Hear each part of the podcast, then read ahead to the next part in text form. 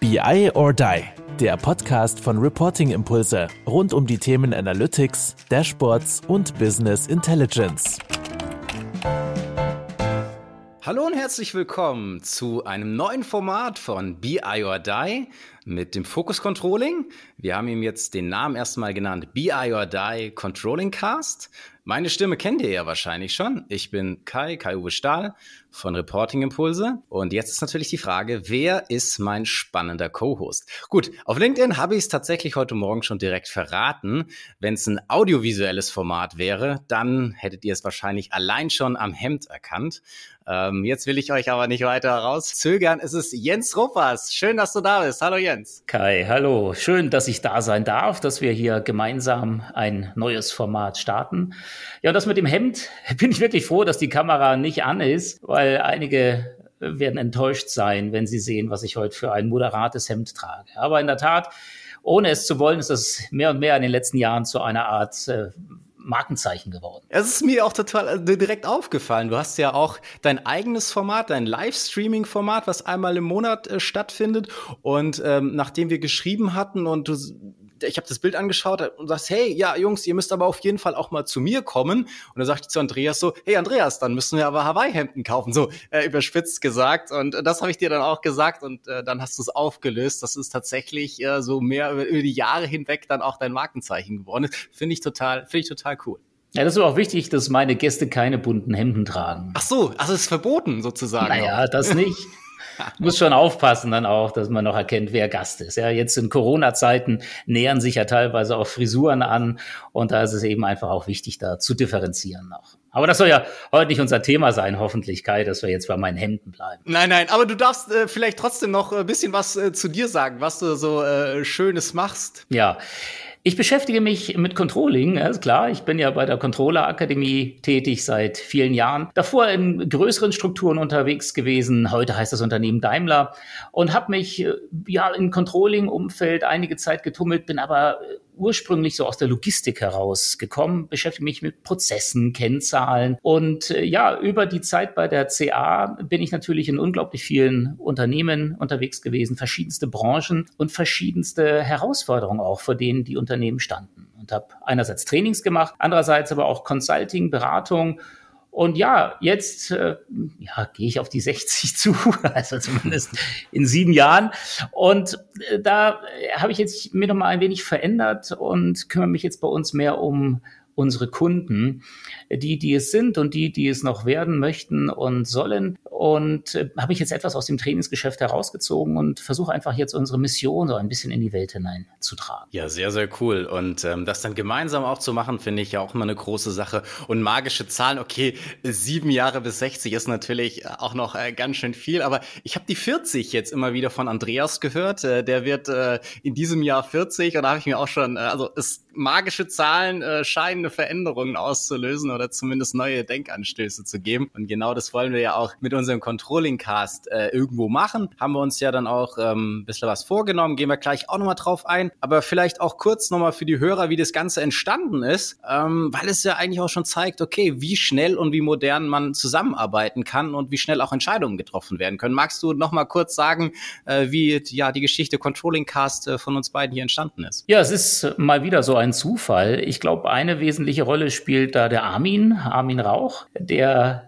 sehr, sehr häufig und intensiv auch jetzt mit uns in der CA zusammenarbeitet, aber bei dir auch schon zu Gast war im Podcast und auch in der visuellen Variante von BI or Die.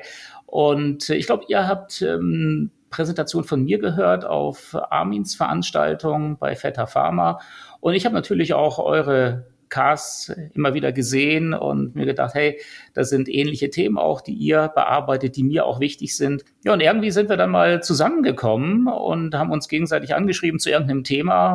Und ja, ich fand es einfach nett, als wir dann das erste Mal miteinander sprachen. Da kamen gerade so fünf, sechs Ideen heraus. Und das finde ich einfach schön. In der heutigen Zeit, du kannst es einfach mal ausprobieren, startest es einfach mal. Klar, wir wollen das natürlich auch dauerhaft betreiben. Das ist zumindest jetzt mein Ansinnen. Aber es ist die Hürde einfach mal zu Beginn sehr, sehr niedrig. Und ja, so ist das zufällig entstanden. Und ich glaube, es ist eine ganz gute Bündelung von Gedankengängen, die wir hier für unsere Hörer parat haben können. Nein, absolut. Also ich fand das auch. Ich kann mich noch äh, sehr gut dran erinnern. Das war, ich weiß nicht, war was vor ein oder zwei Wochen, ähm, wo wir dann uns das erste Mal ausgetauscht haben. Und äh, es ging ja erstmal nur um einen normalen Podcast in dem Sinne, also einmal eine Gasthörerschaft bei uns zu machen. Und ähm, es war ein total cooles Gespräch. Ich habe äh, aufgelegt und habe Andreas angerufen und gesagt, ey, der Jens ist so ein cooler Typ. Ähm, das hat so viel Spaß irgendwie gemacht und äh, die Themen sind sehr angrenzend und ich glaube, ähm, dass, dass wir da gemeinsam auch wieder eine ganz andere Hörerschaft nochmal erreichen können oder auch den bestehenden nochmal einen höheren Mehrwert geben können. Und ähm, dann habe ich gesagt, eigentlich müssten wir was zusammen machen. Da sagt Andreas, ja du Kai, wenn du das jetzt schon ausgesprochen hast, dann musst du es jetzt auch wirklich machen und eintüten. Da habe ich gesagt, gut, okay, dann äh, schreibe ich Jens direkt nochmal eine Mail. Hab das im Anschluss gemacht und du hast, glaube ich, geschrieben, alles klar, äh, wann und wo starten so. So in dem Sinne, glaube ich, war tatsächlich äh, der Inhalt deiner Mail. Da sagte ich, äh, ja, perfekt, ich glaube, das passt sehr, sehr gut hier rein. Und äh, dann haben wir gesagt, wir machen das. Und ähm, von dem her, ich freue mich riesig drauf. Ja, ich auch. Bin mal gespannt, was du für Fragen mitgebracht hast auch. Ja, Fragen habe ich ja nicht wirklich mitgebracht. Es ist ja jetzt nicht äh, keine Gastfolge in dem Sinne, sondern es ist ja, dass wir das beide gestalten dürfen. Und äh, von dem her, wir haben gesagt, wir machen das. Ähm, ja, es ist nahe Themen, sagen wir so ein bisschen BI, BI oder DI nah, logisch, äh, mit einem Schwerpunkt eben auf Controlling-Themen. Ähm, wir machen das einmal im Monat. Ich glaube, so die, das Vorbild war der Newscast in dem Sinne von Carsten Bange und Andreas Wiener, wo wir ja auch sagen, ähm, wir legen so einen stärkeren Fokus nochmal auf BI und News im BI-Umfeld. Und ähm, das war, glaube ich, so diese, diese Grundidee zu sagen, alles klar, wir machen das eben im Controlling-Cast ein bisschen anders, aber trotzdem eben auch diese Regelmäßigkeit von einmal im Monat, wo wir sagen, wir werden uns einem Hauptthema widmen. Ein Hauptthema, was wir sagen, okay, das war jetzt für, für diesen Monat extrem wichtig für uns oder das wollen wir einfach mal gemeinsam diskutieren, besprechen, euch da Mehrwerte geben. Es wird sicherlich ein, zwei Nebenthemen geben, wie wir jetzt auch schon hatten. Das Hemd oder die Hemdfarbe etc. Nein, Spaß. Also das äh, wird nicht immer im Fokus stehen. Ähm, und dann wird es noch so kleine Rubriken geben wie Events des Monats, äh, äh, Seminar des Monats, Buch des Monats, whatever. Ähm, solche Themen. Aber ja, das, wie gesagt, wird so der, der Rahmen sein. Und jetzt, äh, glaube ich, fangen wir einfach mal inhaltlich an, oder? Absolut, bin ich bei dir. Sehr cool. Du hast ähm, in dem letzten Gespräch haben wir gesagt, okay, es ist ja geht ja sehr sehr viel auch um den Wandel im Controlling. Der Controller selbst äh, muss sich ja auch äh, sehr stark verändern ähm, an äußere Einflüsse etc. Und da hast du äh, von dem Deck Dr. Gerhard Wohland äh, so diesen Begriff Dynamik robust äh, mit reingeworfen, sagt, hey, lass uns das mal so als Start nehmen, weil es ja ein sehr übergeordnetes Thema ist, weil wir es auf viele Dinge runterbrechen können. Und ähm, aber vielleicht einfach mal so deine Gedanken dazu, warum du gesagt hast, hey, ich werf das jetzt mal mal rein, lass uns darüber mal diskutieren. Ja, ich finde es aber ganz spannend, dieser Begriff Dynamik robust, und das war ja auch zwischen uns so ein kleines Thema mal ist es jetzt eigentlich ein Wort? Sind es zwei Worte? Wie, wie, wie sieht man diesen Begriff? Und ich finde es wirklich ganz spannend, das so in einem durch zu betrachten. Eben auch vor dem Hintergrund, dass beides da ist im Unternehmen, also ein robuster Anteil, aber eben auch ein dynamischer Anteil. Und du hast Gerhard Wohland angesprochen. Der Gerhard Wohland hat äh, sehr schön für mich jetzt dargestellt, äh, dass eine wesentliche Leistung, und das teile ich mit ihm, es heute einfach die ist, herauszufinden, was sind eigentlich meine robusten Anteile im Unternehmen? Und wie plane, wie steuere ich die auch, wie gehe ich damit um? Und wo herrscht Dynamik vor?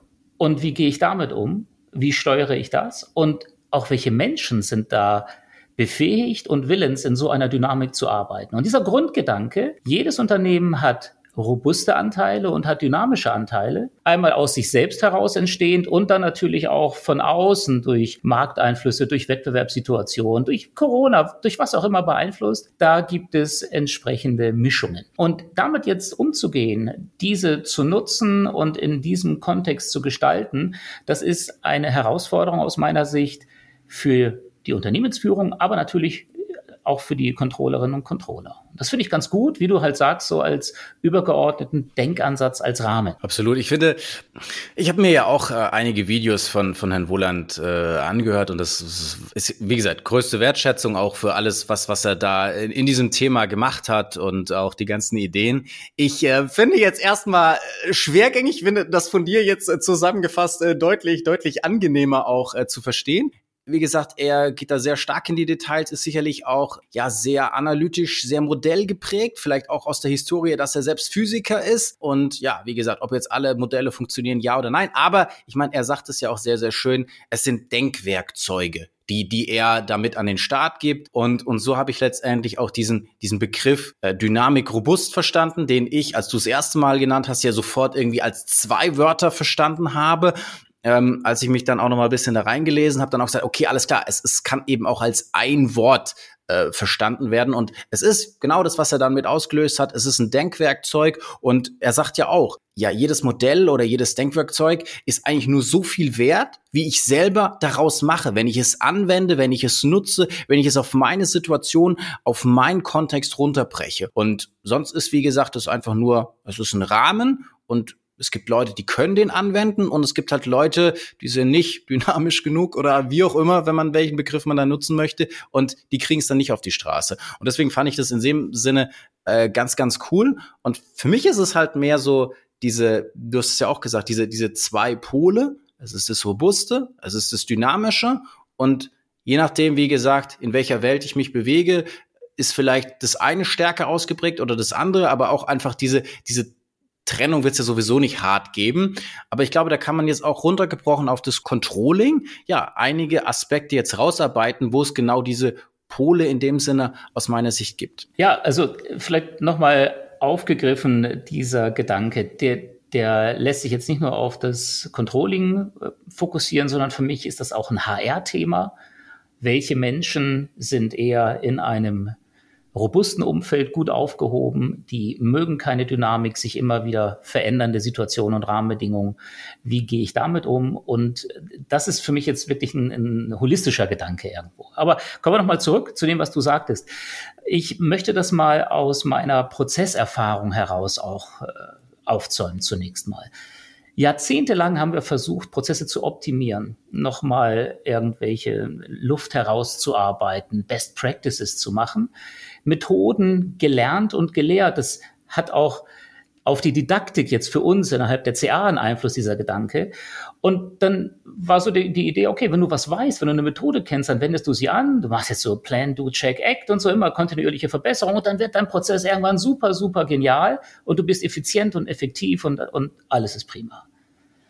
Das ist jetzt aber sehr gut möglich in einer Welt, die nicht sich sehr schnell verändert, weil da passt der Prozess dann irgendwann darauf. Da lerne ich Methoden und wenn ich was nicht weiß, dann eigne ich mir das an. Jetzt ist es so, dass dann, wenn die Welt immer dynamischer wird, wenn ich mich immer auf neue Dinge einstellen muss, dann kann ich versuchen, einerseits eben an meinen bestehenden Prozess immer Neues heranzubasteln und auch mit IT zu unterstützen. Und dann wird das, was einst der Standardprozess war, immer, immer wulstiger, immer größer und ich kriege ein Chaos. Und ich denke, hier ist ein ganz wesentlicher Punkt auch, der für mich in einem Vortrag, den ich gehört habe, oder zwei waren es in Wirklichkeit, sich wirklich manifestiert hat für mich. Nämlich einerseits dieses Verlangen, dass einige sagen, einige Unternehmen, wir müssen dynamischer werden, agiler werden, auch im Controlling, das ist so ein Dogma. Und das war für mich stellvertretend jemand aus einer Sparkasse, der sowas beschrieb, so einem Sparkassenverbund, der hat gesagt, boah, wir sind sowas von C, das geht überhaupt nicht. Wir können uns, wir müssen uns dynamischer entwickeln, wir müssen viel agiler werden. Und der nächste Vortragende war jemand von Flixbus, der dann sagte, oh mein Gott, wir sind so dynamisch, wir müssten mal ein bisschen robuster werden, wir müssen mal ein bisschen Struktur reinbringen, sonst läuft uns alles zwischen den Fingern weg. Und das war für mich so der, die Initialzündung zu sagen, hey, es ist nicht richtig, immer nur nach Best Practices zu gucken und die zu, auch zu machen und zu kopieren und immer äh, kontinuierliche Verbesserungen zu betreiben.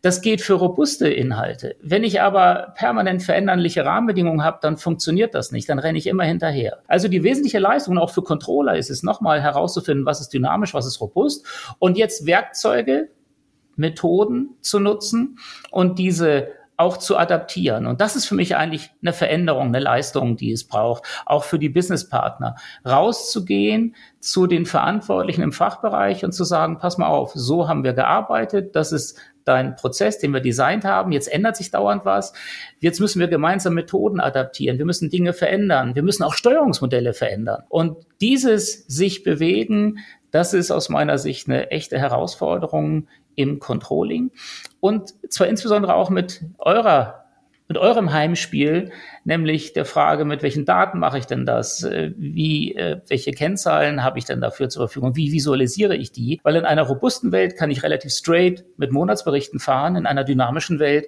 muss ich mich immer mehr den Gegebenheiten hin orientieren. Und genau das ist ja auch ein Spannungsfeld in eurer Welt, in den Dashboards auch, die ihr baut, dass es da einerseits Dynamik braucht und andererseits aber auch eine gewisse Governance eingehalten werden muss. Ich glaube, da spielt jetzt im Moment die Musik zwischen Dynamik und Robustheit, zwischen Flexibilität und Governance. Das ist so das große Spannungsfeld, das ich gerade sehe. Absolut. Ich glaube, das sind wahnsinnig viele Themen, die so in diesem, in diesem Spannungsfeld irgendwo auch liegen. Allein, wie gesagt, du hast jetzt ja schon auch ein paar Sachen angesprochen. Auch allein sehe ich schon ein Spannungsfeld zwischen Self-Service und Standard-Reporting, wie du sagtest. Also, so diese, diese Leute sagen, alles klar, ich habe da jetzt noch meinen, meinen Excel-Bericht oder ich habe da noch meinen PowerPoint oder ich habe meinen paginierten, was weiß ich, 100 Seiten PDF bericht sozusagen. Es ist für mich eine ganz klar alte Welt, ja. Und da muss man einfach schauen, okay, wie kann ich da eben Aspekte der Dynamik, nämlich interaktive Komponente im Rahmen des Dashboarding, im Rahmen des Self-Service, wie kann ich die da auch reinbringen? Dass das nicht immer ein Schwarz und Weiß ist, fair. Und dass es auch nicht letztendlich nur das eine oder nur das andere braucht. Auch hier letzt wieder in einem, in einem Kundenbeispiel war es so, die haben letztendlich für sich intern dynamische, interaktive Berichte gebraucht. Und die haben das aber auch sehr stark letztendlich nach außen kommuniziert. Also die sind ähm, ähm, sehr stark letztendlich in einem Umfeld unterwegs, wo Investoren auf sie schauen und Letztendlich können sie aber diese internen Daten ihren Investoren eins zu eins und nicht in dem Tool, in diesem in dieser Umgebung zur Verfügung stellen. Das war jetzt im, im ClickSense-Umfeld, wo ich gesagt habe, ey, super geil, ClickSense ist ja super dafür geeignet, dass man sich auch eigene Portale aufbaut, dass man diese Elemente dann von ClickSense auch integriert und sozusagen im Portalgedanken auch externe diese Daten zur Verfügung stellt. Das war dann aber erstmal in dem ersten Moment so, uh, äh, nee, das ist jetzt erstmal zu viel. Wir müssen jetzt im ersten Schritt sagen, wir haben jetzt unsere interaktiven Berichte für uns. Die werden wir mit auch logischerweise mit unseren Investoren besprechen, aber die sind einfach noch gewohnt, die kriegen den PDF-Bericht. Und dann habe ich gesagt, gut, okay, dann muss man da halt auch wieder äh, mit M-Printing halt eine Version machen, wo sie sagt, alles klar, es ist dann zumindest automatisiert. Es sitzt jetzt keiner mehr ewig da und einmal diese ganzen Excel-Berichte hoch und runter, damit dann auch im PDF da schöne Dinge entstehen. Und das war halt dann zumindest so dieser, dieser erste Schritt. Und da muss man natürlich auch immer so auf den Reifegrad des Unternehmens achten, was man da jetzt auch entsprechend zumutet. Und wenn es ja schon ein Vorteil ist, dass jetzt, sage ich mal, ein Controller jetzt nicht mehr den ganzen Tag nur äh, Excel hin und her schubsen muss, sondern wir da letztendlich die Technologie genutzt haben, um es zu automatisieren und er zumindest intern jetzt auch schon mal mit interaktiven Berichten arbeitet, ist ja schon mal äh, ein, ein, ein großer Schritt gegangen. Ich denke, das Automatisieren, was du angesprochen hast, ist ein zentraler Punkt, weil für so eine äh, robusten Ansatz. Da brauche ich nicht, oder das sind nicht unbedingt viele Kennzahlen. Du hast jetzt so das meterlange Excel angesprochen. Das schwebt ja immer noch so als Schreckensbeispiel sowieso überall. Für mich hauptsächlich stellvertretend für den manuellen Aufwand, der damit verbunden ist. Schnittstellen zu überprüfen und ähnliches. Wenn ich ein integriertes System habe, welches auch immer das ist, und ich habe eine sichere Anbindung an meine Datenquellen, ich habe eine entsprechende Berechnung von wesentlichen Kennzahlen, KPIs, die eben robust sind, weil, weil das ist immer so eine gewisse Ursache-Wirkung, die hat bei mir Bestand und, und danach steuere ich auch. Das wird wahrscheinlich immer in Produktionsprozessen der Fall sein, jetzt aus meiner jetzigen Sicht heraus. Ja? Da möchte ich bestimmte Dinge erreichen und, und Hebel dafür sind relativ robust. Dann gibt's aber auch eine ganz andere Sichtweise und da, da muss ich mich halt immer schneller mit neuen Kennzahlen beschäftigen. Und ich glaube, genau den Ansatz, den du gebracht hast, auf der einen Seite zu automatisieren und auf der anderen Seite eben die Zeit reinzusetzen, auch für die Controller jetzt sich Zeit zu nehmen, zu analysieren, also herauszufinden, was ist überhaupt hier Treiber, was wäre überhaupt ein Hebel und das dann fürs Management verständlich aufzubereiten und andererseits das Management auch zu befähigen, sich selbst ein Bild zu verschaffen. Und das ist jetzt eben in der dynamischen Welt finde ich ganz, ganz, ganz, ganz wichtig. Und wenn wir hier über Self-Service sprechen, das ist ja auch ein Thema, das auf und ab immer wieder wabert, ist für mich im beiden Fällen Self-Service möglich. Nämlich dort, wo wir quasi mit Standardberichten arbeiten. Ja, die könnte ich auch auf den Marktplatz legen und dann holt sich jeder die weg, wie er mag.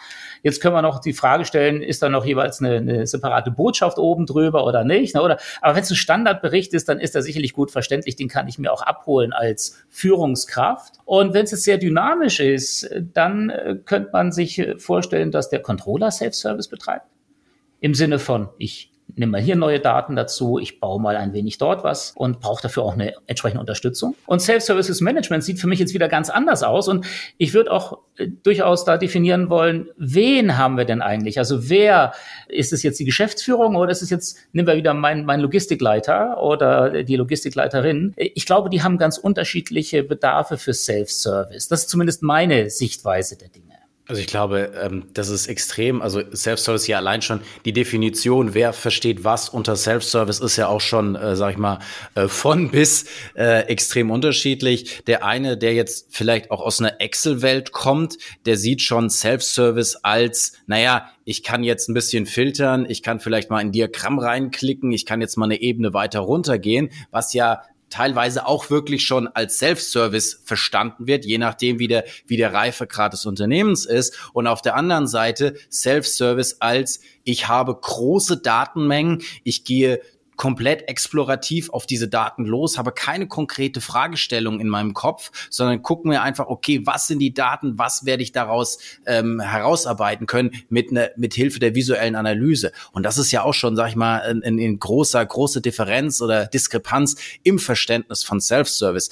Aber so wie das natürlich ausgearbeitet werden muss auf wer macht es, ist natürlich auch die Hierarchieebene ähm, extrem unterschiedlich. Und, und wir sagen ja dann auch immer so diese Unterscheidung, okay, es gibt geführte Dashboard, es gibt analytische Dashboards. Und das ist ja auch so in dem Sinne, ähm, ich hatte vor einiger Zeit mal den, den Podcast zusammen mit dem, mit dem Jürgen Feist von, von IBCS, der dann ja auch sagt, okay, es gibt den Bereich der Standard Reports, wo du wunderbar auch IBCS äh, anwenden kannst, wo du, sag ich mal, deine Balken, deine Säulen etc. hast, wo du deine Planwerte, wie gesagt, wo du dann vielleicht auch in diese Richtung hohl schraffiert ausgefüllt gehst etc. Und es gibt aber dann halt eben auch die Analyse. Ich glaube, sie nennen es bisschen anders, ja, aber es ist in dem Sinne ja auch diese Unterscheidung, die da immer wieder kommt. Gut, also Jetzt hast du den Jürgen angesprochen und IBCS. Das ist jetzt wieder die Frage, wie visualisiere ich? Und wenn man das jetzt verbindet, das Thema Self-Service, wie visualisiere ich und wer analysiert? Und dann jetzt die Hierarchieebene zusammenbringt, klingt jetzt kompliziert vielleicht,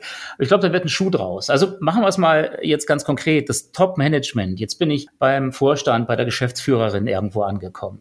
In einer hohen Dynamik würde ich mir jetzt nicht wünschen, dass diese Person jetzt viel in Daten rumwühlt und sich jeden Monat wieder überlegt, was ist jetzt gerade los und was ist wichtig, was ist von Bedeutung. In diesem Kontext ist es für mich, und da bin ich dann relativ nah beim Jürgen Feist, der ja oft darüber auch spricht, dass das Top-Management keine bunten, ob bunt oder nicht, keine bunten Dashboards will, sondern quasi eine Tageszeitung mit den wesentlichen Erkenntnissen drin. Ich glaube, dieser Gedanke, wenn man den mal zulässt, diesen Gedanken mitzunehmen, den finde ich nicht falsch, weil auf dem Top-Level selbst zu analysieren, selbst Erkenntnisse zu generieren, das würde ich nicht wollen, sondern hier würde ich mir wünschen von meinen Controllerinnen und Controllern, gerade diesen Mehrwert mir immer wieder den aktuellen Stand wiederzuspiegeln und auch bezogen auf die Entscheidung auch Vorschläge zu machen. Das ist eine andere Interpretation von Businesspartner, als die viele in dem Kopf haben. Also für mich ist ein Businesspartner jemand, der aus dem Controlling heraus eine Analyse gefahren hat und für das Management ganz klar was herausarbeitet,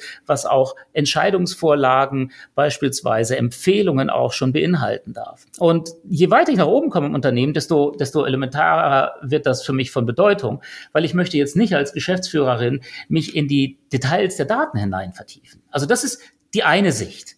Und da glaube ich, da kann man natürlich mit dem Dashboard, wo so ein paar zentrale Kennzahlen drauf sind, wunderbar auch arbeiten und sich ein bisschen reindrillen. Wenn es aber irgendwo im Detail was gibt, das muss von den Controllern analysiert werden und wöchentlich, monatlich, wie auch immer der Berichtszyklus ist, entsprechend hochgespült werden. Das ist mal die eine Sicht. Ja. Aber da bin ich, da bin ich, da, da kurz muss ich nur reingrätschen. Ja, ja. Also ich, ich sehe das, ich sehe das leicht anders. Also okay. ich finde diese, diese, ja, sag ich mal, statische Aufbereitung für einen bestimmten Entscheider zu einem gewissen Zeitpunkt.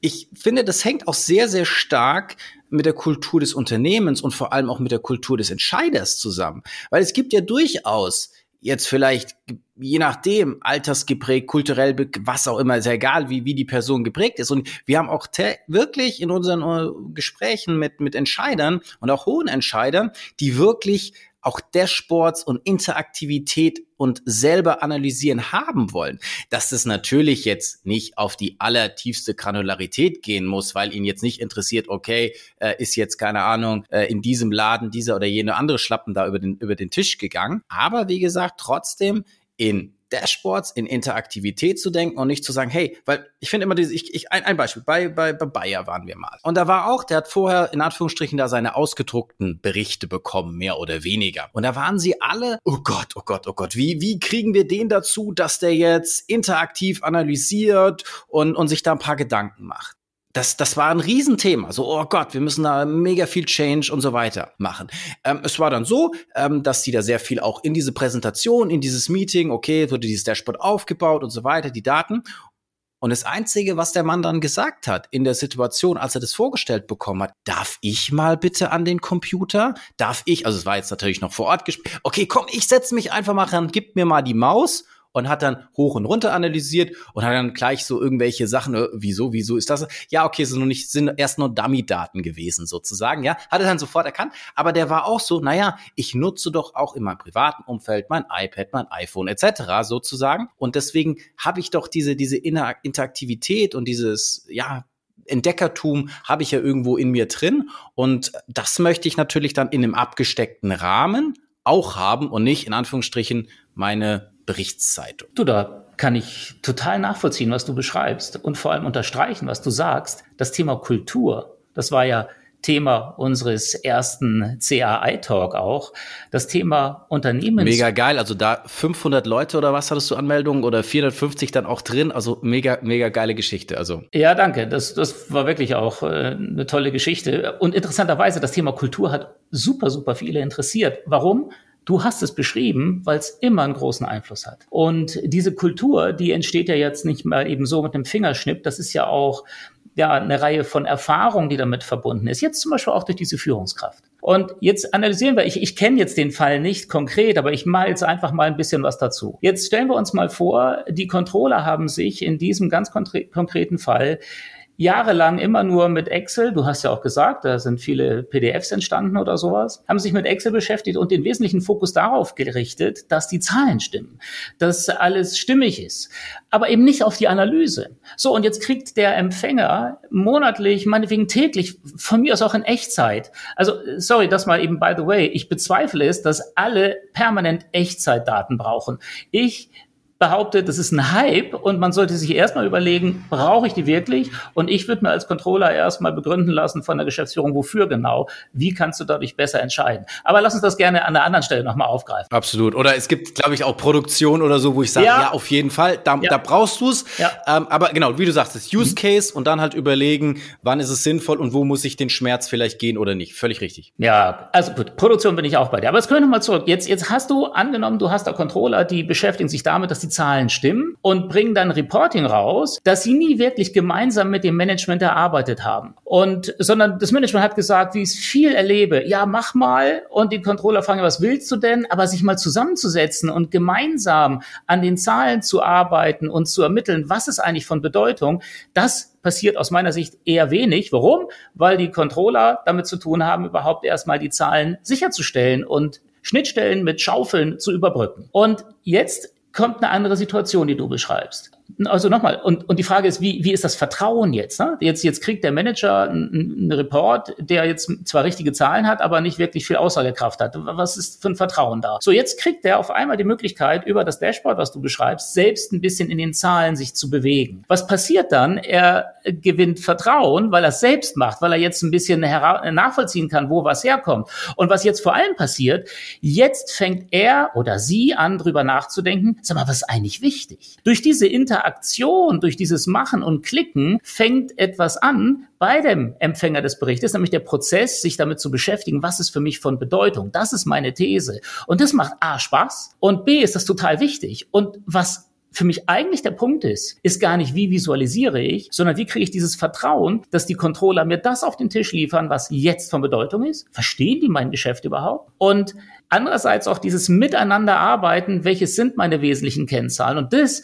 habt ihr letztendlich durch dieses Dashboarding erreicht. Das ist zumindest eine Sichtweise, die ich darauf jetzt im Moment habe, ohne den Fall ganz konkret zu kennen. Definitiv. Also ich glaube, man muss halt auch moderne Technologie damit nutzen, damit die Leute endlich wieder mehr miteinander reden. Und das ist ja genau auch wieder, wenn man jetzt so in diesem Dynamik versus Robust zu sehen, alles klar, dieser Faktor Mensch ist halt extrem entscheidend. Auch wenn ich die geilste Technologie habe, es wird weiterhin wichtig sein, miteinander zu sprechen. Und ich sage auch ganz häufig bei Self-Service, das wird zu viel mehr Spannung, zu viel mehr Reibung, zu viel mehr Generve führen. Aber dadurch haben wir halt auch die große Chance, viel mehr zu erreichen, einen höheren Mehrwert zu generieren und halt wirklich Erfolg für unser Unternehmen zu schaffen. Und das ist halt immer in der Kommunikation. Und das ist ja genau dann auch so diese, diese Geschichte. Faktor Mensch auf der einen Seite, dass der Controller das tut, was er ja hoffentlich bestmöglich kann, nämlich solche Sachen wie kommunizieren, analysieren, vielleicht auch kommentieren, sich auszutauschen, whatever zu tun. Und auf der anderen Seite man sich überlegt, wo kann ich dieses Geäxel-Geschubse, was ja echt am Ende des Tages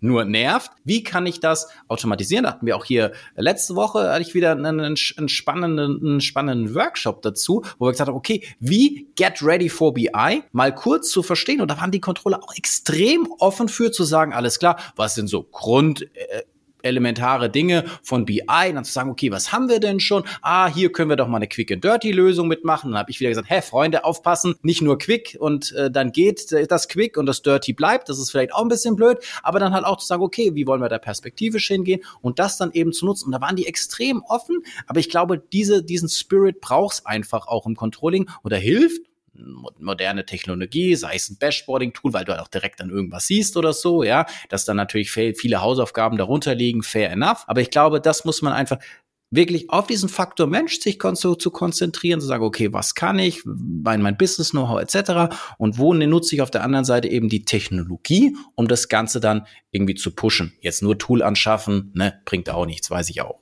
Kai, ich bin jetzt auch ein bisschen hartnäckig. Lass mich nochmal zurück zu, meiner, ja, zu meinem Vorstand oder meiner Geschäftsführerin kommen. In einer robusten Welt gibt es x KPIs, mit denen ich mein Business gegriffen, gesteuert kriege. Ich habe Hypothesen oder tatsächliche Kenntnis über Ursache-Wirkungsbeziehungen. Hab vielleicht über künstliche Intelligenz, ein paar Analytics-Maßnahmen, sogar noch Dinge gefunden, die ich vorher gar nicht kannte. Und dann habe ich mein Schiff im Griff. Für so ein Typ Unternehmen, für das Top-Management, ein Dashboard, wo eben all das drin ist, was heute meine wesentliche Thematik ausmacht, morgen und übermorgen auch, sage ich sofort absolut. Wenn ich in einer sehr dynamischen Welt bin, wo eben die Einflussfaktoren sich permanent ändern, stelle ich mir einfach nur die Frage, möchte ich im Top-Management mich permanent immer wieder in die Analyse hineinbegeben, was ist heute, was ist morgen, was ist übermorgen wichtig. Und natürlich, da mag es die geben, die wollen das. Und denen will ich das auch nicht wegnehmen. Ich möchte allerdings ein Bild zeichnen von einer Persona, darauf würde ich mich ganz gerne ausrichten, die so ein Unternehmen führt in einer dynamischen Umgebung, die sagt, okay, gib mir was, ein Dashboard, wo die wesentlichen Punkte drin sind. Und wenn wir jetzt von Bilanz und G&V kommen, dann wird das sowieso relativ schnell klar, ne? was, was, was ist da jetzt wichtig am Ende aller Tage. Aber die ganzen Finanz-KPIs, die sind ja nur Ergebnis von dessen, von dem, was ich unterhalb tue. Das heißt, da unten drunter, ja, was sind da die wesentlichen Hebel? Okay, also wenn ich dort jetzt über Filter arbeite, das kann ich noch gut nachvollziehen. Je dynamischer die Welt ist, desto mehr glaube ich, müssen die Controller Fakten und Details liefern, die sie permanent analysieren. Und für diese permanente Analyse, glaube ich, ist es wichtig, dass die Controller Zugang zu Daten haben, Zugang zu Tools haben, Self-Service auch betreiben können, ohne immer von der IT gesagt zu kriegen, nein, warte acht Wochen, nee, das geht in zwölf Jahren und so. Das, da bin ich 100 Prozent dabei. Ich glaube aber trotzdem, dass gerade in so einer Dynamik es nicht die Aufgabe des Top-Managements ist, in die Detailanalysen zu gehen, sondern dafür möchte ich gerade, das ist für mich die Anforderung an die Controller. Das ist für mich einfach nochmal die Situation Geschäftsführung. Ich lasse dich da gleich nochmal dazu was sagen, weil ich möchte dir erst eine zweite äh, Persona noch liefern. Das ist jetzt die Vertriebsleiterin. Und die Vertriebsleiterin, die will jetzt immer wieder neu gucken, was ist mit Region X, was ist mit Produkt Y, was ist mit dem Kunden. Und natürlich braucht die etwas, wo sie dynamisch immer wieder bis ins Detail hineingeht und auch wieder mit ihren Außendienstmitarbeitern spricht und so weiter und so fort. Das alles, äh, ja, ihr oder ihm mehr in die Hand zu geben auf dieser Ebene, finde ich absolut nachvollziehbar. Und letztendlich habe ich jetzt mal versucht, zwei verschiedene Rollen zu beschreiben mit Aufgaben.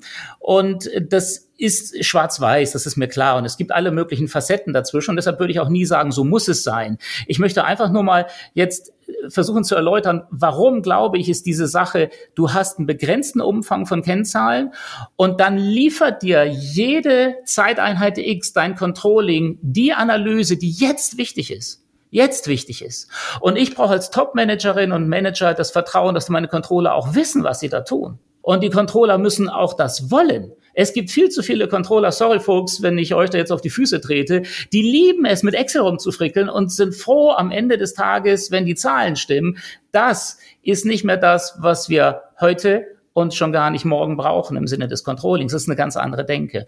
Und äh, von daher, äh, Kai, wenn du diese zwei äh, Beschreibungen jetzt mal so siehst, wie ordnest du das ein? Also ich finde es einmal extrem clever, machen wir auch, in dieser Persona-Denke zu arbeiten. Ich habe auch mit, mit Kollegen davon von der SAP ja auch mal äh, zu SAC diskutiert und denen ist es ja auch, die machen das ja auch genau so zu überlegen, okay, was sind die verschiedenen Personatypen in dem Unternehmen und welche Lösung brauchen die dafür. Zum einen, genau wie du das gesagt hast, gibt es vielleicht auch ein, ein Level, was äh, da sehr detailgetrieben ist. Dennoch, und da bin ich auch ein ganz großer Verfechter von, ist es ja nicht, es wird ein Dashboard und das erschlägt alles und das ist so dieses sozusagen äh, Schweizer Taschenmesser, mit dem ich dann alles machen kann und nichts völlig, völlig d'accord. Das braucht auch kein, kein Geschäftsführer oder eine Geschäftsführerin oder Vorständin zu sagen, ich habe einen sehr, sehr dynamischen Unterbau, der mit Self-Service-Werkzeugen gemäß einem, sag ich mal, äh, gewissen äh, Logik folgend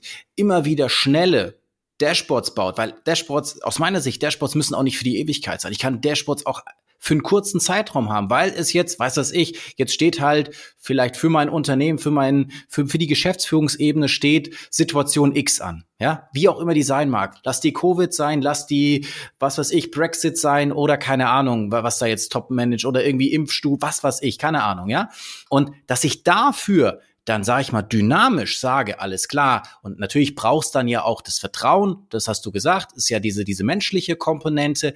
Ähm, und dann bekommt das Management, und das ist ja dann nur die Präsentationsform im Sinne von, ist es dann weiterhin ein PowerPoint und jemand redet dazu oder ist es vielleicht eine Version, alles klar, ich habe dir für diese Woche, diesen Monat, diese Stunde, was auch immer, habe ich jetzt noch mal was zusammengestellt, was ich denke, was ähm, jetzt entscheidend ist, damit du Entscheidung A oder B treffen kannst. Und deswegen, da, da bin ich gar nicht ähm, so weit weg, sondern ich sage, das finde finde ich gut. Es, es muss nicht ein Dashboard sein, was alles verschlägt. Es muss nicht ein Dashboard sein, was äh, sozusagen statisch da ist.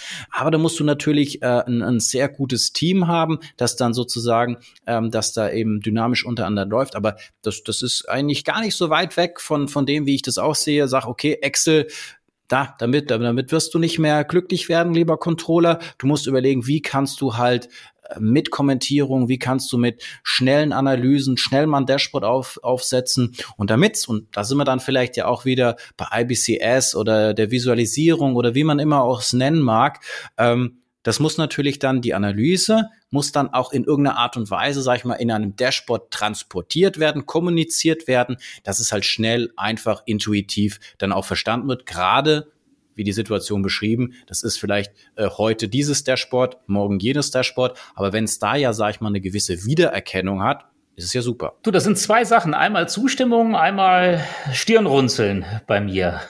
Und zwar die Zustimmung. Sehr gut. Ja, die Zustimmung. Erst Stirnrunzeln. Nein, okay, erst die Zustimmung. ja, die Zustimmung ist die, dass ich, dass ich sage, ja, die Dashboards dürfen sich ändern oder auch Standardberichte, was auch immer nämlich den Standard ausmacht, auch hier den Mut zu haben, nach relativ kurzer Zeit zu sagen, okay, das Ding schmeißen wir wieder weg und machen es anders. Und da erlebe ich viele Unternehmen, also ich glaube, das, das müssen wir auch noch lernen. Da dürfen sich jetzt unsere Zuhörerinnen und Zuhörer einfach jetzt mal fragen, wie gehe ich damit um, wie gehen wir damit um? Weil ich erlebe unglaublich viele Unternehmen, die haben Kennzahlenfriedhöfe ohne Ende, weil sie einfach nicht den Mut haben, Zahlen und Berechnungen, die vor drei Jahren mal von Bedeutung waren, dann einfach auch wegzutun. Man muss ja nicht komplett die ganze Formulage und all das, äh, was als Grundlage diente, entfernen, aber mal sagen, okay, das kommt wieder raus aus unserem Berichtswesen. Und so wächst und wächst und wächst das oftmals. Das ist ein echtes Thema aus meiner Sicht. So dieses historisch gewachsen. Ja. Irgendjemand hat mal gefragt, wir brauchen auch eine Kennzahl da und dazu, war mal vor fünf Jahren relevant und man zieht es dann weiterhin durch. Äh, das ist auch immer schön. Ich kann mich da auch an eine Situation erinnern, Hamburg, und wir haben einfach mal gefragt, ähm, das war Lebensmittelhandel, und haben gesagt, okay, er, erklär uns doch mal, Leiter Controlling damals, erklär uns doch einfach mal diese Kennzahlen.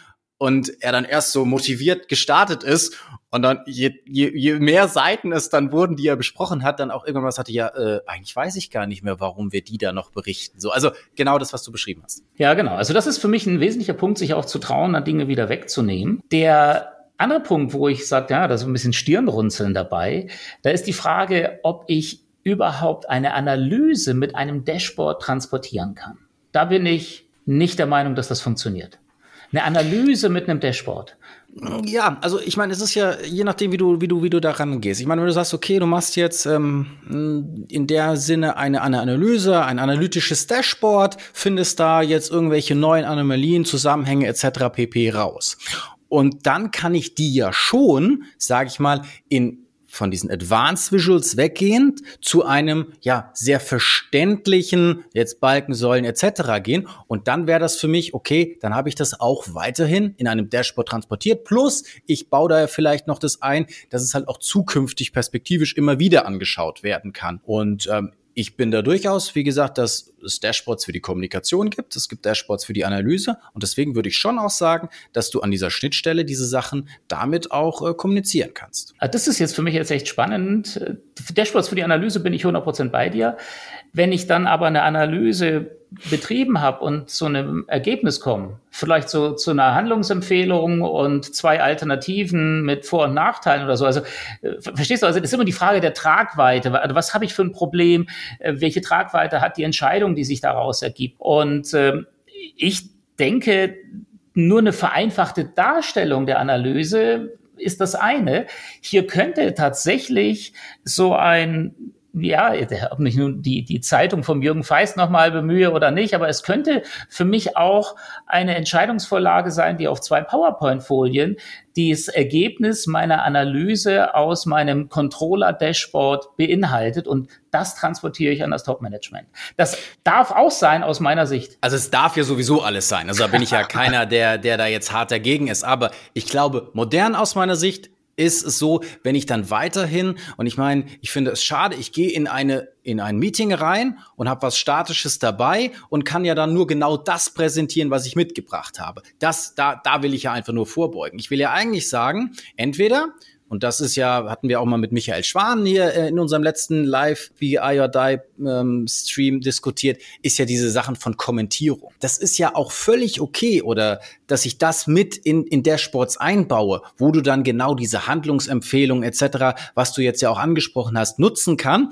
Oder noch mal eine andere Sache, Kommentierung muss ja nicht immer nur rein schriftlich sein. Ich hatte dann auch eine schöne Diskussion äh, mit den Kollegen von Douglas, die gesagt haben, ja, ähm, was kommentiere ich, was bespreche ich, was ist denn auch, was liegt mir denn näher? Und die haben ganz häufig gesagt, sie machen einfach ihr Dashboard auf, analysieren, haben was rausgefunden, schalten dann Teams an, nehmen das auf und sagen, alles klar, das und das habe ich hier herausgefunden, guck mal hier, da könnte äh, die Situation deswegen so und so sein. Fand ich extrem clever zu sagen, alles klar, ich spreche, ist viel natürlicher, viel angenehmer für den Hörer. Ich kann ja sogar vielleicht auch noch meine Kamera anmachen, dann sieht man mich sogar noch. Und der Empfänger hat letztendlich die ganze Story, sieht, wie das Dashboard funktioniert, sieht die Analyse, weil ich es ja dann letztendlich auch auf der Tonspur nochmal erkläre und habe auf der anderen Seite auch noch die Option, naja, ich gucke mir das jetzt morgens um acht an, abends um zehn, wann auch immer ich Zeit dafür finde, weil ich das eben in diesen drei bis fünf Minuten zusammengepackt habe. Du, wunderbar. Da bin ich dabei. Jetzt können wir, wenn wir jetzt noch ein paar Buzzwords brauchen, den Begriff Data Storytelling jetzt hier mit einbauen auch. Finde ich total gut, weil das auch wieder Vertrauen aufbaut. Ich hau jetzt nicht einfach nur eine Botschaft, Schlagzeile rüber, sondern ich zeige auch gleich noch und begründe, wie ist es. Und wenn ich da eben so eine Screenaufnahme mache, bestens. Finde ich jetzt absolut gut. Was wir aber merken ist, aus meiner Sicht, dass die Tools das eine sind, die Art und Weise, wie interpretieren wir bestimmte Aufgaben und Verantwortung im Unternehmen. Aber ich brauche doch auch noch irgendwie diesen Berichtsprozess dazu. Also wie gehen wir damit um? Wie, wie ist auch die Kultur, wie du es schon gesagt hast, bei uns geprägt? Was sind die Empfängerinnen und Empfänger für Typen? Und einerseits sage ich immer, ja gut, empfängerorientiert berichten wir schon gut. Andererseits, wenn das aber zu heterogen ist und wir zu individuell im Unternehmen unterwegs sind, wird es auch wieder sehr, sehr aufwendig. Also ich denke, das ist ein ganz wichtiger Punkt, das ganzheitlich zu betrachten, eben auch jetzt zu sehen, wie sind wir bisher gewöhnt zu berichten? Wie ähm, sieht es bei uns mit diesen Friedhöfen aus? Wie reagieren die Empfänger darauf? Und das, was du jetzt beschrieben hast, finde ich eine super Option, geht allerdings auch nicht in jeder Organisation wieder. Ne? Und, und, und von daher ist das für mich jetzt genau der Punkt, wo ich sage, Mensch, liebe Controller, äh, wie ist eigentlich euer Status quo? Und wo wollt ihr euch hinentwickeln? Und die Basis ist wieder, ich komme nochmal da zurück, wo habe ich dynamische Anteile, wo habe ich robuste Anteile und wie kann ich mit denen entsprechend umgehen, damit ich jetzt nicht per se dynamisch wird ohne Ende, wo ich es vielleicht gar nicht brauche. Ne? Aber ich, ich denke, das ist einfach so eine ganzheitliche Sicht, die mal für sich einzunehmen, einen Schritt zurückzutreten und zu beobachten, wie tickt eigentlich mein Unternehmen. Da sollten wir vielleicht mal gucken, welche sind so die vier, fünf Punkte, auf die wir unsere Zuhörerinnen und Zuhörer fokussieren wollen würden. Worauf sollten sie denn achten, wenn sie sich, äh, ja, wenn sie zurücktreten und mal ihre Organisation betrachten. Also definitiv. Ich meine, vielfach ist es auch einfach dieses, ja, mit was anderem mal zu starten und äh, das natürlich dann im Laufe ähm, auch anzupassen, zu verändern. Aber natürlich von diesem, ich habe es vorhin mal so Reifegrad des Unternehmens genannt, ist einfach extrem entscheidend, dass ich von dem schaue und dann loslege. Es gibt viele äh, tolle, tolle Ideen da draußen, ähm, wie man, glaube ich, sein Controlling auf Next Level bringen kann. Nur muss einem halt auch bewusst sein, alles klar, äh, das Next Level kann bei mir halt ein anderes sein wie in Unternehmen Z, was jetzt hier, sag ich mal, in irgendeiner Success Story gerade präsentiert wurde. Und das war für mich, wie gesagt, auch äh, in, in der letzten Woche ähm, so wieder der Fall, wo ich gesehen habe, naja, es gibt einfach auch, wie gesagt, im Rahmen der Automatisierung extrem viel zu tun, wenn ich erstmal halt aus meiner, aus meiner Excel-Welt äh, rausgehen will. Und wo ich es halt oftmals, wie gesagt, sehe, ist, ich habe jetzt plötzlich halt ein BI-Tool oder solche Sachen und dass da dann sozusagen so ein bisschen, ja, die, der Appetit, diese, diese, diese Spannung dann einfach entsteht und da dann auch was ausgelöst wird. Aber natürlich muss ich mir immer klar sein, was kann ich auch meinem Unternehmen zumuten, welche Transformation ist möglich, ist es dann, wie gesagt, jetzt erstmal nur so ein kleiner Bereich, der dann mal losläuft? Oder ist es äh, die ganz große Geschichte? Und ich glaube, da muss man halt, es ist äh, dieser schrittweise Prozess am Ende des Tages. Schrittweise ist gut. Die Frage ist jetzt auch, und da sind wir wieder, wie groß ist das Unternehmen, über das ja. wir hier sprechen? Definitiv. Und äh, weil äh, schrittweise vorzugehen und die Top-Entscheider mit im Boot zu haben, das ist immer aus meiner Sicht eine sehr, sehr sinnvolle Sache. Und wenn ich jetzt mich so umschaue, also ich habe jetzt in den letzten Monaten mit sehr vielen Unternehmen mich auch ja, mal zusammen telefoniert, mal ein paar Meetings gemacht, einfach mal gefragt, hey, wie geht's euch denn eigentlich so? Und für mich ist so die Schlussfolgerung, die, dass die Controllerinnen und Controller aus meiner Sicht erstmal für sich selbst ein wenig Freiraum gewinnen müssten. Ich erlebe unglaublich viele, die mir sagen, hey, ich bin sowas von unter Wasser, ich habe hierfür keine Zeit, dafür keine Zeit. Und eigentlich müsste ich erstmal alles anhalten, auf Null stellen, zwei Stunden warten, zwei Tage warten, zwei Wochen warten und dann kann ich neu ordnen und dann wieder anfangen. Das geht aber nicht. Also ist für mich jetzt ganz ehrlich der Punkt, äh, wenn ich jetzt ähm, die, mich auf die äh, Stimmen äh, berufe, mit denen ich gesprochen habe, dann ist für mich einfach total nachvollziehbar, erstmal den Schritt zu gehen, was brauche ich eigentlich, was ist wichtig und von Bedeutung und wie kann ich das möglichst gut automatisieren? Wie kann ich auch etwas Analysekompetenz tatsächlich dem Management übergeben, damit ich nicht immer der Bottleneck bin als Controller. Ich denke, das ist tatsächlich, ich glaube, da sind wir auch gar nicht äh, voneinander entfernt. Das, das ist ein, ein guter Schritt. Und dafür, das ist mein Erleben, braucht es vor allem eins, das jetzt nicht unbedingt vorauszusetzen ist. Da braucht es aus meiner Sicht auch eine betriebswirtschaftliche Kompetenz bei den Berichtsempfängern im Unternehmen. Wenn ich meinen Logistikleiter von vorhin nochmal hernehme und der ist nur auf die Logistik fokussiert und schaut, dass da seine Prozesse funktionieren, das ist ja ureigenste Aufgabe, klar. Soll jetzt aber auch ja dezentrale Entscheidungen treffen, die Auswirkungen auf das Unternehmen insgesamt haben, auch auf unser Finanzergebnis vielleicht haben, dann ist es aus meiner Sicht ganz wichtig, dass die nicht nur analysieren, sondern auch wissen, hey, welchen Einfluss hat eigentlich welche Entscheidung? Weil ich glaube, eine wesentliche, ganz, ganz wesentliche Maßgabe für Unternehmen auch in der dynamischen Welt ist, dass wir hin zu dezentralen Entscheidungen mehr müssen und nicht alles zentral über ein, eine Entscheiderin oder ein kleines Gremium machen.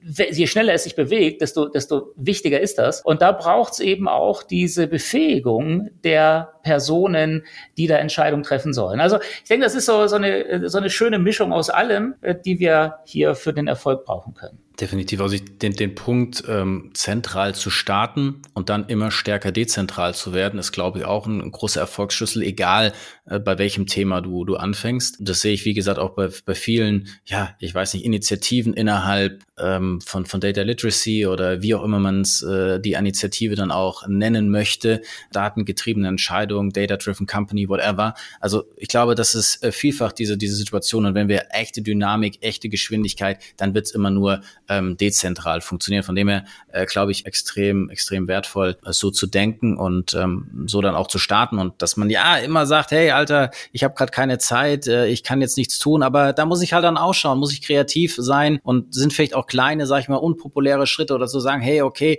ich, ich mache da mal irgendeine Automatisierung im ersten Schritt, kümmere mich um meine Hausaufgaben in der Datenaufbereitung etc. pp, um dann halt auch an diese in Anführungsstrichen noch, ja, populäreren Themen zu kommen etc. Und ähm, ja, ich glaube, man muss halt starten, man muss sich im Klar sein, wo steht man, wo will man hin. Äh, dass man sich bewegen muss, ist, glaube ich, allen klar. Hoffe ich, dass es allen klar ist, dass es mit so weiter oder das haben wir schon immer so gemacht, dass das äh, nicht, nicht mehr funktionieren wird. Äh, es sollte spätestens jetzt auch nicht in dem Podcast äh, jedem klar sein. Aber nichtsdestotrotz ist es halt so, dass man jetzt nicht, es gibt diesen einen Weg, genau den muss jedes Unternehmen gehen, sondern muss halt schon ein bisschen gucken, äh, an welchem Grad bin ich gerade, wo, ähm, was ist auch das Ziel für mich, ähm, wie ist die Kultur, riesig logischerweise dieser, dieser Themenkomplex, aber am Ende des Tages finde ich auch, dass man das auch nicht zu sehr aufbauschen sollte, sondern sich halt vielleicht, wenn man sich kurz Gedanken gemacht hat, auch schnell zu starten, einen kleinen Aspekt rauszupicken und dann da einfach mal ähm, versuchen, ähm, da Erfolge zu erzielen. Tja, ich denke, dieser, dieser, du hast es jetzt eigentlich schon gut zusammengefasst. Ich weiß nicht, ähm, was ich jetzt noch als Resümee ergänzen äh, kann. Ich denke, der, der Punkt, jetzt einfach mal den Status quo zu erfassen in jedem Controlling-Bereich, hier, die uns zuhören und äh, zu schauen, wie, wie sehen denn diese, diese Punkte, die wir jetzt hier aufgegriffen haben, wie sieht denn das bei mir aus und was ist der erste Schritt, den ich gehen kann und gehen muss. Das ist der entscheidende Faktor. Und ich würde mich freuen, wenn wir irgendwo mal ein paar Meinungen und Stimmen einsammeln dazu, Kai, und äh, das ein oder andere aus diesem Überflug in dieser Woche, in diesem Monat mal mitnehmen für den nächsten Termin. Also ich würde gerne das ein oder andere mal etwas tiefer einsteigen. Das macht mir Lust. Ich denke auch. Also ist auf jeden Fall ähm, ein sehr gelungener Start für mich gewesen. Wir haben jetzt noch ein bisschen so dieses Event des Monats, also wo man ja auch noch weiter äh, mit uns in Diskussion treten kann oder genau auch Feedback dazu geben kann. Ähm, vielleicht magst du noch mal kurz, äh, 26.03. hast du ja auch wieder äh, deinen jetzt in, kurz angeteaserten ähm, CA-Stream. Vielleicht noch ein paar Worte dazu, wer da so Gast sein wird etc und dann runden wir das mit diesen Events noch ab und dann äh, machen wir Deckel drauf. Ja, ich äh, habe ja jetzt äh, die Premierensendung, wie du gesagt hast, äh, Ende Februar, nachdem wir sie zweimal verschoben haben. Das war, Nein, das wusste ich gar nicht. Ja, okay. aber, äh, technisch ist es einfach, war dann schon echt herausfordernd. Wir wachsen jetzt immer mehr noch, äh, dort live zu streamen. Und äh, das ist aber jetzt wirklich, ich bin total zufrieden mit dem, was da dann herausgekommen ist, einmal von der Art und Weise und dann letztendlich auch von den Inhalten. In der ersten Sendung hatten wir Unternehmenskultur als Thema und das war jetzt extrem spannend und da gibt's auch Follow-ups jetzt. Wir bieten Kulturcheck an, wo man so einen Quick-Check machen kann jetzt, wie, wie ist denn meine Unternehmenskultur so? Und äh, wir bieten auch an so eine kleine Community, das Thema Business Partner im Sinne des Change Agent ein wenig zu interpretieren. Das ist jetzt jetzt herausgekommen aus diesem ersten Durchgang. Das finde ich jetzt extrem gut. Wir haben jeweils äh, so 50 bis 60 Personen, die an dem jeweiligen Thema jetzt weiterarbeiten als Resultat heraus. Das finde ich jetzt spannend. Und ähm, ja, vielleicht werden es noch mehr. Die zweite Sendung, und das ist so, so der Thema, das Thema, das äh, ja ihr auch schon betrieben habt, Data Literacy. Da habe ich 2018 mal hier ein paar Leute jaloux gemacht und gesagt, hey, das ist wichtig und so da habe ich mich nicht durchsetzen können. Ne? Ich bin einfach nicht da wirklich äh, ja, gehört worden. Äh, und das ist jetzt ganz spannend, äh, weil du hast es ja selbst auch beobachtet. Das Thema ist sehr, sehr, sehr wichtig, weil wenn wir mit Daten umgehen wollen, dann müssen die, die im Top-Management sitzen, die richtigen Fragen stellen können auch. Einerseits dürfen sich auch Analysen vorlegen können, die sie überhaupt gar nicht nachgefragt haben. Das darf auch möglich sein und, und äh, gefordert sein. Aber die müssen die richtigen Fragen stellen. Und ich habe die Meinung, dass jeder im Unternehmen sich mit dem Thema Daten befassen müsste und eine gewisse Kenntnis braucht. Und diese Interpretation von Data Literacy, die eben jetzt nicht ein Toolkenntnis oder so meint, sondern dass jede Mitarbeiterin, jeder Mitarbeiter im Unternehmen sich der Daten, die wir verwenden, bewusst sind, sich immer wieder fragt, welche Daten könnte ich denn noch gebrauchen, welche Daten, die ich habe, könnte jemand anderes gebrauchen. Das ist so der Zustand, den ich anstrebe und den möchte ich diskutieren Vielleicht liege ich ja total falsch. Einerseits mit Katharina Schüller, die ja auch schon bei euch zu Gast war. Genau, da kann man gerne auch nochmal in den Podcast reinhören, wenn man das möchte. Ganz tolle Frau. Ja, und äh, die wirklich ähm, ja auch eine App jetzt äh, mitgestaltet hat zum Thema Stadt-Land-Datenfluss. Also da geht es um das Thema Data Literacy im weiteren Sinne, nämlich auch gesellschaftlich und äh, im universitären äh, Ausbildungsgängen. Und dann habe ich dabei Anne-Fried Simoneit äh, von der QNIS, die haben eine Umfrage gemacht, so eine kleine Studie aufgebaut zum Thema Digitalisierung. Und auch da ist das Thema Datennutzung, Datenkompetenz echt ein spannendes Thema. Und das ist so das äh, ja, zentrale Fokusthema der zweiten Sendung, Data Literacy oder Datenkompetenz. Und dann bauen wir uns Stück für Stück in den weiteren Folgen immer mehr die entscheidenden Stellhebel zusammen, für das Navigieren eines Unternehmens in einer dynamischen Welt. Das ist aber jetzt erstmal Data Literacy, das Thema der nächsten Sendung. Und das ist am 26.03. um 8.30 Uhr? Ja, für die Frühaufsteher auch wieder ja, 8.30 Uhr bis 9.30 Uhr. Aber wie gesagt, wer live dabei sein möchte, wenn mir das ein oder andere misslingt, das sehen möchte, live und in Farbe, der darf natürlich 8.30 Uhr einschalten, aber man kann auch jederzeit das nachher noch ansehen. Alle Sendungen sind verfügbar natürlich. Ja, so viel genau. bei uns und bei dir. Was gibt's bei dir als Ja, es gibt äh, Konkurrenzveranstaltungen am 26.03. Der beginnt äh, aber schon erst um neun Uhr, von dem her kann man dazu sagen, dann ja auch noch hin und her schipfen. äh, Dashboard Heroes and Experts, ähm, äh, ein Special zum Thema Planung, visuelle Planung, welcher Mehrwert kann damit äh, im Planungsprozess ja auch geliefert werden, Status Monitoring, ähm, wie du wie gesagt auch mit, mit Workflows äh, da deine Prozesse unterstützen kannst. Ich denke, das ist mit äh, dem Oliver Ulbrich, meinem lieben Kollegen und dem Christian Kiok, ich denke, da wird es auch ganz, ganz nette Insights nochmal dazu geben. Und natürlich, ja, jeden Freitag äh, 13 16.30 Uhr BI or Die Live. Ähm, wir haben beim letzten Mal gibt es, wie gesagt, auch auf YouTube verfügbar Dashboards für den Controller im Power BI und SAC-Umfeld. Das nächste Mal werden wir ähm, moderne Methoden für Workshops äh, diskutieren mit dem Philipp Baron Freitag von Loringhofen. Ich denke, das wird auch ganz, ganz nett werden. Und in dem Sinne, ja, war das, glaube ich, eine sehr, sehr lange erste Folge. Ähm, aber mir hat es durchaus äh, sehr viel Spaß gemacht.